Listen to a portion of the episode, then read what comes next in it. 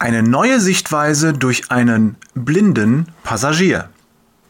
Ein lautes Fluchen durchbricht die Stille in der engen Flugkabine. Leutnant Jan Meyer zuckt im Pilotensitz zusammen, als würden tausend Volt durch seinen Körper jagen. Das kann nicht sein. Nicht hier, 3000 Meter über dem Pazifik und allein in dieser kleinen Kiste. Sein Blick huscht zum Armaturenbrett, jedes Anzeigeninstrument im Bruchteil einer Sekunde prüfend, doch alles scheint normal. Noch, denkt er sarkastisch. Hastig überlegt er, was er tun kann.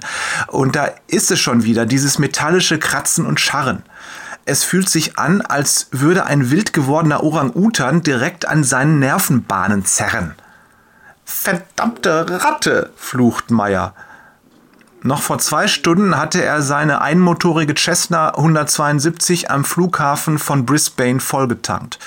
Das Biest musste sich da schon an Bord geschlichen haben. Und jetzt versucht es, sich durch Schaltkästen zu nagen, Kabel und Leitungen aufzubeißen, Sabotage mitten über dem Pazifik. Und ich kann nichts machen, denkt er panisch. Meyers Hände zittern. Schweiß rinnt ihm den Nacken hinunter. Was tun gegen den blinden Passagier in seinem Flieger? Brisbane ist außer Reichweite und auch sonst ist kein Flughafen in der Nähe, um die Maschine sicher zu landen. Draußen zieht die Weite des Ozeans wie ein endloses blaues Leichentuch vorbei. Da kommt Meyer die rettende Idee. Wenn er weiter an Höhe gewinnt, muss das Vieh den Löffel abgeben. Ohne Druckausgleich können Ratten in großer Höhe nicht überleben. Er gibt Vollgas, steigt auf 4000 Meter, dann auf mehr als 5000 Meter. Das ist mehr als eine Cessna eigentlich schaffen kann, geht ihm flüchtig durch den Kopf. Wenn es jetzt noch nicht reicht. Angespannt lauscht er über den Motorenlärm hinweg nach der Ratte. Täuscht er sich? Nein, tatsächlich. Das Kratzen wird schwächer. Dann hört es auf. Ha! lacht Meier triumphierend. Hab ich dich, Mistvieh.